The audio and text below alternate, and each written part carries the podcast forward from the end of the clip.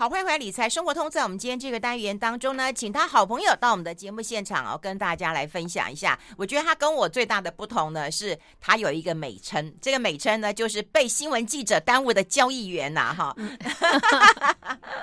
好，最近带来他的书啊，《翻转财富的人生练习》。好，欢迎一下张慧珠，慧珠好。呃，玉芬好，各位听众朋友大家好。好，哎，其实我看到这个呃标题的时候，我很喜欢，哥有有一行字我更喜欢，就是。是二十二堂人生理财课，教你从百万赚到亿。你一定要给我交代这个过程 哦。没有，其实呃，为什么他们？因为其实你知道吗？出书都要有一个比较显著的标题。然后他们那时候本来是想说要从百万到亿。那这个这个呃，这其实是我呃自身的经验，因为我其实，在三十五岁的时候生我第三个小孩的时候，那时候我整个存款只有三百万。然后那时候我就想说，如果我要栽培小孩，一个人要一千万的话，哦，我又看你书上写，对，那我在等于要三千万，那我在。《经济日报》做到死，做到大概也不太可能会有三千万，所以那个时候我才开始想说要理财。可是在这个之前，我完全没有理财，就是我只可能只是做做肉定存啊，或者是把钱给我妈拿去标会，所以我都完全没有。那可是那个时候开始，我就想说我要。要要开始理财，那因为可能因为我本身是念财务嘛，嗯、那说实在我对，哎、欸，你你既然是念法文，我也是看书才知道、欸，哎，对对，我大学是念法文，对我很难想象、欸，哎，可是因为当时我的梦幻就是想要学法文、欸，哎，真的吗？我的梦想是要念那个呃新闻系，但是我没有考上，都、嗯、只考上外文系，所以可是因为我的梦想是念要当记者嘛，所以我一路都 follow 这个，嗯、但当了记者之后又觉得专业不够，才会跑是跑去念那个呃对。企业管理，那事实上其实。我自己本身我对数字是还蛮敏感的，所以就是说当我再去涉猎到这个投资理财的时候，呃，我就发现说，呃，好像自己还蛮有这方面的一个天赋啊，所以就是这样慢慢做，慢慢做，就会就有慢慢累积一些财富。然后我我现在我后来退休了，二零一八年退休之后，我觉得我就想把这些呃训呃这些。我呃一些生生活的经验，我想分享给大家。因为我觉得，如果说这些理财的哲学是一颗种子，可以在一呃需要人心中发芽，我觉得对我来讲就是做一个好事情。哎、嗯，三百要翻到一亿，哎，这要翻好几滚呢。呃，三百三十五岁啊，那三十五岁，我现在五十八岁，所以你看，其实也蛮多年了。嗯。嗯对，而且要很倍、很倍数的翻啊。呃，可是中间还会碰到股灾嘛？我记得那个时候我，我呃碰到二零零八年的时候，那时候股灾，我曾经缩水资产是缩水三分之一。假如说那时候我有一千万，其实又会回到三百万。嗯，就是说其实碰到股灾的时候，都是会有一个大缩水。但是其实我觉得台湾的股市就是一它就是一个很浅碟式，所以随时都有机会的，随时都会有重大的利空来的时候。那我觉得如果在一个呃。大的利空的时候，你在你敢逢低布局的话，其实都会有不错的成绩。我觉得我的呃资产比较膨呃比较大幅增加之后，都是我利用比如说口蹄疫，然后 SARS，然后金融危机那个时候我敢下去加。哎、欸，那时候为什么你敢大笔的压注？因为一定要大笔嘛，哈。如果你只是试试水温，或者是试试啊这个。啊、呃，这个手感的话是没有办法能够大幅的翻倍的。对，因为我自己是学经济的，嗯、那我知道其实非经济因素影响的金融市场，嗯、它 eventually 到最后是会回来的。嗯、所以就是那个时候，其实你比的比较的就是胆识，就是说你敢不敢进场？对，你没有想说我钱压进去，到时候到底要卖哪一个孩子？哦，那当然那个时候就是可能比较要选择绩优绩优的股票啊。嗯、那所以、欸、可以跟我们分享一下吗？嗯嗯，你说绩优股票、嗯，对，哪一次大压了？嗯，我其实我我觉得我的习惯，像我我昨天还在跟我先生讨论，就是说他，我觉得男生的个性就是他们在买股票，他他们会重压某一档。嗯，但是我觉得像我自己，我觉得即使我知道这家公司再好，我都不可能重压。我觉得我就是会比较分散，所以其实我的持股是会比较像菜篮族，就是就是有点像 ETF。有人跟我开玩笑说，我的持股就像一个 ETF 一样，嗯、就是说，那我就是会，那我其实，在书中里头我有提到说，很多人会觉得投资理财很难，但是我。我觉得很多呃，比如说我中间有提到一个旅行经济学，就是说，其实你透过旅行，你就是事实上是可以找到一些投资的机会。像我以前带小朋友去出国去玩的时候，我那时候都会在大相机跟小相机中做选择，因为我们想帮孩子拍下呃照片作为美好的回忆嘛。但是相机很重啊，你出国要带很多东西，所以我每次都在大相机跟小相机去做选择。后来有一天，我带小朋友在迪士尼乐园的时候，我看到那个日本人，他竟然拿着手机在照相。现在拿手机在照相，像年轻人可能觉得没什么东西，可是，在我们那个时候。大概十台手机，只有一台手机有照相机。那我想说，哎、欸，那如果以后带手机出门就不用带照相机，可以解决我做妈妈的痛点。那我觉得这一定会是一个趋势。所以那时候，那我想说，那如果这样的话，那什么是是？是谁会受贿？所以我想说做镜头就大力光。其实那时候我回来，我有买大力光，大力光那时候才两百多块。可是你想想，后来镜手机镜头从一台变十台，然后镜头从一颗变三颗，话术从一百变一万，所以那个整个是一个很长的趋势。所以你看大力光后来就涨到六千块。嗯，所以我就说，其实你在旅行的时候是可以观察这样的趋势，然后你从这个趋势都去去找一个呃这个产业里头好的股股票。嗯。而且我跟你讲，你去玩还能够想到要怎么找到这个投资的机会。其实我常常，你大力光报多久啊？我那个时候没有报很久，但是因为这个是一个趋势，就是我那时候可能买两百多，可能四百多就卖，但是陆续后来可能到八百我又买，然后可能就是这个可能这一路上就会就是会，因为你觉得它是趋势，那你等到它是。重挫的时候，你就会想要去买。像我记得我有一次跟一家光学厂的老板，我们去中国呃看工厂，结果那天重挫，大力光重呃那天重挫，我就要打电话买大力光。他还跟我说：“詹小姐不要买这种股票，因为因为他们想说是高价股嘛，那时候可能三百多，对不对？”他说：“不要买这种股票，买我们家的股票。”那时候他们家股票是七十几块，结果后来大力光不是涨了嘛？他们家现在才二十几块，真的假的？对，所以就是说，呃，有时候真的是你选对股跟选错股的命运真的差蛮多的。嗯，对对，而且我就觉得啦，就是说，当然因为呃过去是媒体嘛，哈，信息会很多嘛，哈，然后现在自己在操作，我觉得那个心法上面也不一样的。我们先休息一下，待会跟大家分享更多。I like 103, I like radio。好，我们现场的是张慧珠啊，带来翻转财富的人生练习啊。那我们刚刚有提到，从一个呃媒体，然后做。啊、呃，被人家称作说被新闻记者耽误的交易员呐、啊，哈，刚才讲过，就是说如果看到商机的话，要大胆的去去去做投资嘛。刚刚我们在广告时间也讲嘛，其实你书上也有讲，就是你是不是说，哎，这年轻人投资你就只能够买零零五零跟零零五六，市政会要找你算账。对你你的想法是什么呢？是不是大家都会觉得说，嗯，它比较简单，比较容易明白？比较容易理解，像你就不是投资这些的。我觉得一般的人都想要致富，可是他们都想要不用脑筋的致富，所以其实买零零五零是零五六是很简单，因为它就是人家帮你操作嘛。其实我觉得买零零五零零五六也很好，如果你真的没有不懂理理财的话，真的是专业呃呃人帮你选选股。但是我觉得要靠这两档致富是不太可能的，反而我觉得开玩笑了，反而是推广这个零零五零零五六。的人他们致富了，因为他可能出书致富，或者是卖课程致富。你讲的有道理，对，同样可能是出书或者卖课程致富。对，同样同样，我我今天要讲，我今天也要澄清一个观念，就是说大家都在讲存股，其实存股这个观念是不错，就是说存股，你今天年轻人没有钱，你存钱。存第一桶金，你当然一定要存钱。那只是存股是透过股票来存股，但是我觉得存股其实，那你要不要存股？你要不要领股息？现在我现我现在就碰到一个问题，就是说，因为。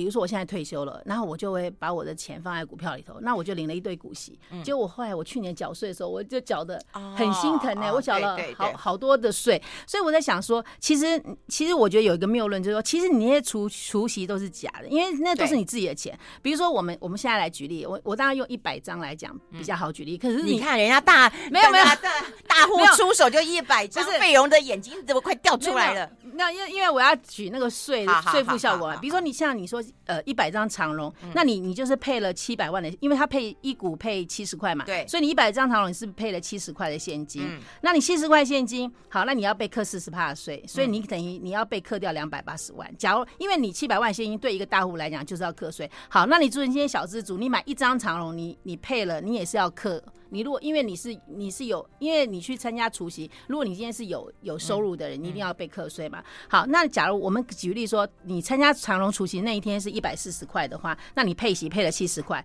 那那你你那天股价是不是马上就变成七十块？对对，就算你涨停，是不是涨停七十七块？嗯，所以你要涨到四根涨停板，你才会课到，你才会拿回来自己的钱呢。就是说你你你呃，因为你。七十块里头，你四十趴，如果对大户来讲，四十趴被克了二十八二十八块嘛，嗯、所以你等要涨到九十八块，你还开始填息之路哎、欸。对对对，所以事实上，我觉得很多人在参加这个除息的时候，他都没有把这个这个呃成税的成本算进去。你像我觉得，我记得，因为我听过好几个人，他们都除息，然后他们说退休，他们领了好几百万的股股息嘛。嗯嗯、那你想，好几百万的股息，那肯定就是四十趴，那你就是要去克那个税。嗯，所以所以为什么是说，像长隆那一天宣布他配七十块的时候，所以大户都不要了。对，股股价现在冲涨停嘛？为什么？嗯、因为散户冲跳进去买，对，就后来当天又杀下来，因为大户知道那个是不。那是毒药，所以他们就买啊。所以，所以我是觉得说，其实有时候你在讲这个，你存存股存，呃，这个是一个很好的观念，就是说年轻人没有钱，你一定要靠储蓄来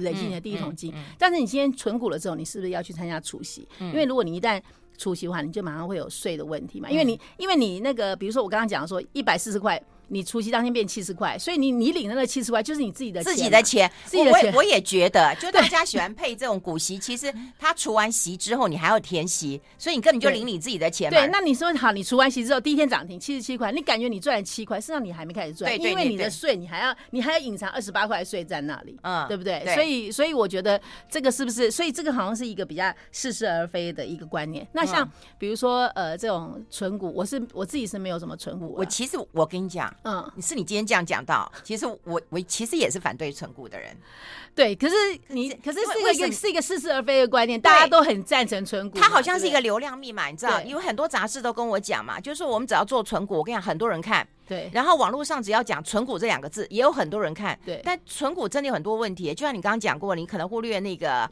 这个你的税啊，这是你的隐形成本，还有你要填息的问题。对。我跟你讲，第三个你要存股的时候，我认为啦，什么时候热的时候你才会想要存股，冷的时候你根本不会想存股。对，而且所以像你说，呃，过去十二年因为多头，所以可你可能存股，你可能都会有有填息，所以你没有那种感觉。可是当空头来临的时候，你就会觉得说，哦，你就会你就会觉得说，我不但赔了那个。他不但没有填息，我还赔了一些税，嗯、所以事实上不见得是划算。嗯、那我觉得为什么大家会讲会鼓励存股？因为存股等于是说，因为你是一个储蓄的美德嘛。然后你如果存，而且你存股你要存到好公司哦。嗯、你今天如果存到烂公司的话，对对，剩骨头。对，所以就是说我肉都没了。对对对，所以我是今天有，我就觉得大家要想清楚存股这件事情。就是你当然你要看你自己的收入怎么样。如果你今天只是五趴或什么，你可能 OK，你参加除息。OK，可是对于我，我觉得对我来讲，像我去年我缴了好太多的税的时候，我突然觉得说啊，那我以后都不要参加除夕了。嗯、就是跟很多，所以为什么台股在除夕呃前一个月，其实很多股价都不太会涨，因为大股东他们都会卖，或者大股东他们是利用。投资公司去参加除息，因为投资公司的息是不用缴税、不用缴税的嘛。可是你个人是要并入所得税里面去。嗯，哎、欸，那我我我觉得比较好奇的一件事情、欸，哎、嗯，就是说哈，这个几年前，但我我觉得做节目有个好处啦，哈，就是说，你出书我们就可以见面了。嗯、就曾经在啊呃，呃之前上一本书是讲睡觉理财嘛，对对对，对。那这一次要翻转这个财富了哈，嗯，就觉得当然第一个心态做法都不一样了。嗯对，嗯，其实我那时候四四十岁出了一个睡觉理财，为什么我叫睡觉理财？其实不是说睡觉。梦见名牌，而是我觉得每个人都要 睡觉梦见名牌，对，就是每个人应该要拒绝当理财文盲啊，尤其是在那种薪资成长很缓慢的时代，你不能只靠薪水嘛。但是那所以就是说，那就是我只是要告诉读者说，哦，你其实睡觉可以像呃理财可以像睡觉一样简单。那你透过理财获得的财务自由，就会像你睡一觉起来这样通体舒畅。所以那我那时候会在书里头就比较教大家，因为。呃，主要都是写给小白看，就是说你可以去呃生活中找启示啊，像呃或者说去购物里头去观察趋势啊。那时候因为我讲到说，我有朋友他可能不不懂理财，但是他在过呃逛街，他喜欢逛街嘛，贵妇喜欢逛街，他就发现说，哎、欸，以前都是黄金的时候，后来又变成呃变成白金，就是我们戴的戒指从黄金变成白金，然后这个一个趋势里头，他会。他就会想说去找挖矿的公司，后来他也转了，就是诸如此类这样子。那你可以去说去展览，去展览看投资趋势，比如说这样今年的，像我那一年就是 CES，我一进去那整个会场看到就是面板，你就会知道说哦，面板这个一个趋势。像今年的 CES，你连 CES 都都都都去啊？对，那时候刚好那一年我刚好去 CES 展嘛，嗯，然后有那那那一年是刚好二零零五年，就刚好整个就是面板要刚刚起来的时候，我就看到哦，那整个展。那今年我今年我没有去，但今年。有时候上节目要讲一下 CES，今年的 CES 展就是一个电动车的一个，所以你那个展览你是可以看到趋势。那后来我就是说，呃，比如说你要实施重大灾难投资法，就是说你你刚刚我讲到嘛，其实呃，今天我觉得人性都是这样，会恐惧。那现在可是你想看，你去买衣服，比如我今天看到这件衣服，呃。一千块，我舍不得买。那我想说，等它打八折我再买。好，等到打八折的时候，那个你又想说打六折的时候再买。好，打真的它打到六折，但是可能没有你的 size。所以就说，你可能到一个合理的价位，你就去买。所以重我做，我觉得，我觉得去选股票可以像这个重大灾难投资法，比如说像那时候一九九五年润八 润哦那个大院的时候，对对，那个时候这样讲的话，我们听众朋友都很有感，因为大家年纪差不多了 哈。我们先休息一下，待会分享更多。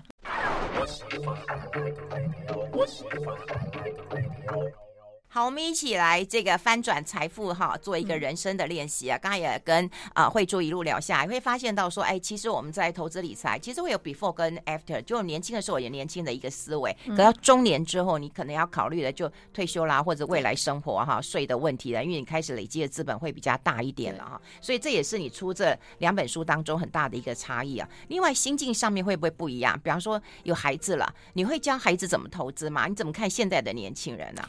呃，像所以像我这第二本书里头，我第一个强调就是说，其实就是教育是很值得投资的，嗯、就是说教我，因为从我自己身上来看，欸、你是不是虎妈、啊？呃，我不觉得我是虎妈，可是我的小孩可能觉得我是虎妈。对，但是我因为我其实我从小家里环境也不是很好，但是我就是等于是我靠我自己读书，然后我觉得我呃最好现在有点翻转一下，有点小小的钱。那我觉得其实你还小小的钱，啊、你是大大的钱，好不好？没有没有，就是觉得我觉得教育其实是蛮重要，因为教育让我翻转贫穷。那我觉得其实教育真的蛮值得投资，所以我我后来就是又去念了。就是我我自己去美国念书的时候，那个钱是我自己存下来，我存了八十万就去美国读书了。然后那个后来我就呃等于我念了硕士，然后我呃到了四十几岁的时候，因为我想说要做小孩的 role model，我希望我小孩读台大，但他们又不怎么爱读书，所以我就说妈妈先去台大等你们好了，所以我就去念台大 EMBA。我四十八岁去念台大 EMBA，然后后来我呃毕业之后，然后最近又因为我觉得其实。呃，很多知识都是与时俱进的，就是说你先你要不断的学习，你才能够跟得上时代。对，所以我后来又去念台大后医的一个医师班，然后我觉得其实这个过程中我真的学到蛮多，所以我觉得我自己从我身上，从我小孩身上，我真的可以看到教育的力量。像我女儿，我那时候送她去美国读大学，有一天她打电话给我说，呃，妈妈，她很谢谢我送她去美国读书，因为她说以前她在台湾的时候，她有去台大旁听，她觉得呃已经学已经很优秀，可是她后来到了国外。的时候，他有就是他的眼界更开。然后他最近他们有用一个他呃有一个美食的平台，在 IG 上面有四十六万粉丝。其实后来他们也做的还不错。然后现在就他自己创业啦，他现在要自己创业，他就用这来自己创业。然后他就跟我说，其实那个时候他大一去的时候，台湾都还在年轻人都还还在用 FB，可是美国年轻人已经在用 IG 了。所以他们那时候就开始很快就很早就在 IG 上分享美食，所以他们有这种先进优势。所以你现在叫 Foodie 的在那个。IG 上面太多，但他们因为他们有现金优势，所以我觉得有时候送孩子出去读书，就是给孩子一个翅膀，就就让他可以飞得高一点，有多一点人生也可以多一点选择。当然在台湾也很好，但是我觉得如果你今天有能力，嗯、我是很愿意投资在小孩子的教育身上。所以我，而且你是让他大学的时候才出去嘛？对对对，因为不然生了一个小孩，小时候就送出去，那我也觉得对。那可是大学，因为我跟我先生讨论过，我先我们觉得大学他其实也也可以够独立了。嗯，然后就是。我所以，我先生跟小孩讲说，呃，就是你们，你们不管要念到什那什么时候，我都 support 你们。但是你毕业离开学校那一天起，你就不要想花老爸的钱。所以我的小孩毕业前都好紧张，他们怕找不到工作，所以还好到目前为止都不是那种 啃老族这样子。嗯，对。所以我觉得第一个，我觉得教育是很值得投资。所以在这一本书里头，我有强有有跟人家说要，那个，可是小孩都很会读书啊。我我小孩其实我觉得他们没有特别会读书哎，他说他台湾可能如果考上国立大学在吊车尾，然后就是当然可以考上大学，但是可是我是想说英文还是蛮重要嘛，所以我我觉得就是让他们多一个机会啦。嗯，对，因为说实在啊，现在我也蛮替年轻人，就台湾年轻人担心啊，就是说他们要念大学并不难，再怎么样都有个大学也可以念嘛哈，然后念完之后可能就待在家里，他他也没有不好，他也没有没有没有没有没有不乖。对不对？有工作就做，没工作我就待在家里。然后呢，嗯、我也很乖，对，我也没有乱出去，我也没有乱玩。可是就觉得，但就很类似那种躺平那种那种那种感觉啊。你怎么看待现在这样的状况？嗯，其实我就觉得有时候就是不能给年轻人太舒服的环境，嗯、就是说，嗯，我也会，比如说，好，我女儿在日本读书，那我我有我，因为那时候我想说她太远，我买一个房子，那我会觉得说，哦，她今天有房子，她没有生活压力，她的那种冲劲可能就不如。对，妈妈都买给他了。对，就是，所以我觉得有时候这个我我我也在拿，我也在检讨，说我这样做到底对对不对？嗯，所以我是觉得说，其实孩子你不，就你有时候我们父母会怕孩子吃苦，可是我觉得适当的呃，就是吃苦也是必要的。所以对我就是，这个我觉得孩子就我也在拿捏，就是呃要怎么样怎么样做这样子。然后我是觉得说，呃，像现在的孩子就是嗯。呃，就是直接说，不用害怕，不用考量太多。没有，所以现在其实我觉得他们现在机会还是蛮多，所以我们就会觉得说，是吗？没有，因为现在其实网络，其实网络，我们那个我们那个年代没有网络嘛。你想想，我们那个年代，我们去炒，我今天比如我要查夏运芬这个资料，我就要去。图书馆，对，我要穿报纸，没错，然后我要去弄报纸，然后影印，然后一弄，对对，弄了一两个小时，我回家，然后可能都累死了，我根本书我根本也不想读了。对，可是我今天只要。打夏云芬，Google 打夏云芬，所有的资料都出来，所以他们其实现在的环境跟我们环境是不一样，所以他同样的他们在网网络上也有很多的机会，所以我觉得还是就是说，其实我觉得每我觉得就这样子，其实我们在年轻的时候，上一代看我们也觉得我们好像不怎么样啊，然后我们现在看下一代，可能也会觉得我们跟我们想法不一样，可是我觉得代代都有他们的机会。哎，像你啊，你你你一个人啦，我们以个人为例子啊，你对那个男生呃男孩子跟女孩子有差异吗？就两个孩子，一个男生，一个女生，你在教育、管理、金钱上面的理财的一个训练都一样吗？还是会有不同？我有三个孩子，对，那我三个孩子其实他们个性都不一样。比如说像我那时候带两呃带我二女儿跟我儿子去美国呃玩，然后我就给他们一人一百块，嗯，哎我我那个二女儿可能两天就花完了，嗯，我儿子那个十天下来还存了三十二块，嗯，就是。所以每个人的其实个性不一样，那你就是因为他们的个性因材施教，然后呃，像我儿子，因为我儿子念商的嘛，他以前也会问股票，问问这个问问东问西，问到我我也觉得蛮烦的。那我儿子就说，我老公就说，你就直接去开户，你就会说。后来他就叫他去开户，去开户之后他就会，因为你要亲自下去。做你才会有感觉嘛，不然你只是都一都纸上谈兵啊，或者怎么样。所以我儿子就是会，他就会，因为他念商的，他就会有一些做一些投资。比如说，他有时候还会跟我分享说，哎、欸，因为他打 game 嘛，然后他打 game，他就说，哎、欸，其实我很讨以前很讨厌人家打 game。他打 game 的有一天他跟我说，妈妈，我跟你讲，我觉得 AMD 一定可以投，因为他说，他就说他他跟我讲说，那个 game 怎样怎样怎样。他儿子给你报名牌，好好，我们先休息一下，我们先休息一下。I like 好，我们持续跟啊张慧珠来谈谈她的书，也谈谈她的理财跟她的孩子的金钱教育、理财教育。刚才提到就是说，其实我们都不喜欢孩子打电动，对，这超讨厌的啊！不读书啊，不睡觉啊，去打电动啦哈。那你你你既然打电动打到孩子给你报名牌，对，我现在想说，其实我很不喜欢孩子打电动。就有一次换 Wii 出来的时候，我想说啊，疼孩子嘛，大家都在买，妈妈都在买，我想说我也买一台。然后我自己就反思，连我这么讨厌孩子打电动啊，我都买了。那个 Wii 了，那我肯定那个任天堂是可以买的，我就去跑买去买任天堂。结果我因为买那台机器，我任天堂股票赚了四十趴。对，所以我一直说，诸如此类这种这种，你可以从生活中观察，连我这么讨厌孩子打电动的人都去买那个这个机器了。那刚刚讲到说，我儿子因为他就是有一天他打电话跟我说：“妈妈，我跟你讲，那个 AMD 可以买。”我说为什么？他就跟我解释说他那个打电动怎样怎样怎样，我听不太懂。后来我就去买，我 AMD 买二十三块。后来它涨到一百块的时候，我突然想到说，哎，我好像有买 AMD，哎，股票买到忘记啊。对，然后我去找还找不到，因为我根本不晓得我买在哪里。就后来真的就是就是有，后来也真的有嘛。那还有一次是我就是那时候 COVID 在在那个在那个呃，就是刚开始欧洲封城的时候，然后我儿子打电话给我说，妈妈，我们从呃，春假过后就要开始线上上课了。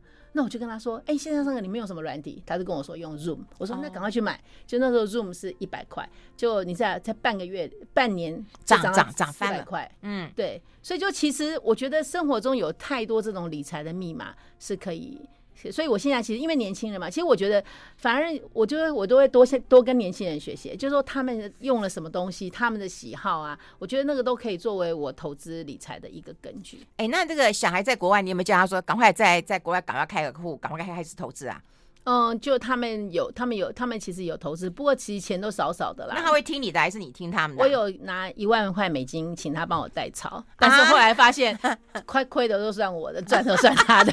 那真是聪明的小孩，要 A 钱当然是先从妈妈的钱开始。对啊，比如说他也会跟我说，呃，国外的特斯拉，他会叫我买特斯拉，然后会叫我，呃，之前他有叫我买一个疫苗，就是那时候刚开始，他说他们买一个疫苗，嗯嗯那个疫苗后来也涨蛮多的。对，就是说，其实我觉得在国外还是有一些讯息是比较新的，他们就。就会就是透过，我觉得透过年轻人，因为毕竟我们所我们知道的，我们停留在我们这个年这个这个年这个同温层嘛，那他们不一样的，我觉得会有多多一些。其实我后来再回去学校念书，也是希望多接触一些年轻人，然后因为。科技的东西一直在进步嘛，所以就是要哎，后一也都是吧，都是有年纪的人了吧，都企业家了吧。但是老师的课，比如说像我记得我那时候念 EMBA 的时候，我那时候我们有我被分到一个做 Amazon 的，我那时候负责要主写那个 Amazon 的 case。然后我我那个弄完之后，我就跟我那同组的人分析说，Amazon 股票是可以买，那个 Amazon 股票好像才四百多，然后我们就说啊，我们等四等跌到四百，后来根本没有，然后我们一直等等到八百的时候我们才买。那可是后来它涨到三千，所以就说到底是做功课还是做股票啊？没有啊，做功课同时不要忘记做股票，因为你做功课的时候，就是就就是你，因为其实市场很多机会，就是你要跟投资，我一直我一直强调说，你要跟投资做连接。你今天你今天比如你今天看到 iPhone，你觉得 iPhone 很好用，但你要想说。如果你也很喜欢，你你周围人都很喜欢，那这个东西肯定大卖。那大卖它是谁做？哈，苹果做，苹果是委托谁？委托红海。可是红海它做 iPhone 不会，不见得会赚，因为它它的是家大业大，它太多了。那可是你如果是有做到 iPhone 零组件的，像最近 iPhone 它 iPhone 这个这个呃，原来它是 Lightning 嘛，然后它现在又变成 Type C，嗯，那 Type C 的话，这个整个结构就会改变。对对对，对。那所以新打入供应链的人，他就会有机会。嗯、对，所以你就去想说，做这里面的 IC，做这个结构是谁，那就会有，嗯、就会好。哎、欸，看你现在的投资逻辑，虽然你也说你自己都准备要退休了，可是你的投资还蛮活跃的耶，跟一般人就说在退休的时候比较保守一点，有有一点不一样。嗯，因为这是你会持续在进修，然后持续的在。学习，其实我自己也蛮喜欢学习的，因为我觉得学习其实会让我觉得蛮有活力，也觉得会觉得蛮蛮有年轻的心，所以我会蛮愿意去涉猎一些新的知识，然后我会应用在投资上面。但是就像你说的，我绝对不会重压，因为其没有什么是保证的，所以我就还是会用。资产配置来控制我的风险，就是我不会单押一股，我也不会单押一个资产，我不会直接都只做股票，我也可能投房地产。我们两个就很不一样 哎、欸，你你都重压型的是？哎，你钱多嘛，当然分散嘛。没有没有没有，要重压嘛，要看对趋势就重压。可是我记得，我记得我以前好像有一次，有一个人跟我说，这这个很有把握，什么叫我重压？就我真的就是，我就买的比较多，结果真的那天晚上就发生大地震。所以，所以我觉得天无。什么意思啊？大地震就是说，就地震啊，第二天股市一定不好啊。哦哦哦，就算再好，我以为你心里的大地震。没有，就是就是有些人买多了，他心里会很忐忑。对，而且有睡不着、吃不下的。对对对，像我，我觉得有时候这个，我其实我觉得投资不不一定是基本面，有时候牵涉到心里面。像如果你像我之前有一档股票，就是我我老公重压，然后他就会。就会患得患失，所以后来那个公司发生，因为被什么事情波及的时候，就重挫的时候，他就全部把它砍掉，因为他要停损嘛。可是我认为他这个波，这个受这个波澜之后，他一定会再起来，所以我就没有卖，我就。凹住凹了一年之后，我后来是获利出场，可是他是重赔出场，oh. 所以有时候你你重压跟你你你那个压力是很大的，所以我都不我都不不鼓励人家重压，就算你知道它明天一定涨停，我也不会重压。嗯，对，嗯。不过，我们都是重压，是看趋势啦，不会只有看一天、看两天、对对对看一个礼拜。我觉得我下一本书我已经帮你想好了，真的吗？你谈一下夫妻的那个那个投资，对，有人要看吗？我觉得有啊，因为我跟你讲，男生女生本来就是不同的一个、嗯、一个个体啊，然后在思维啊，在那个投资理财的行为上都很大的不一样。嗯、然后你们又是真的是夫妻嘛，对不对？嗯、然后呢，风格又如此不一样嘛，你就来爆料，一定很多人看的。对我，我发现我跟我先生就是这样，就是。空头的时候他都逃得过，我都一定重伤，因为我我比我天我天我生性乐观嘛，我永远都是觉得会有美好的明天，所以我每一次股灾都没有逃掉。然后他就是他就是那种比较谨慎的人，所以我们两个是完全不一样。所以空头的时候他比较不会受伤，但多头的时候我赚的一定比他多。哎，你看吧，这是不是可以写？大家都想看吧？哈，对，好，非常谢谢慧珠到我们的节目现场，谢谢，谢谢，谢谢。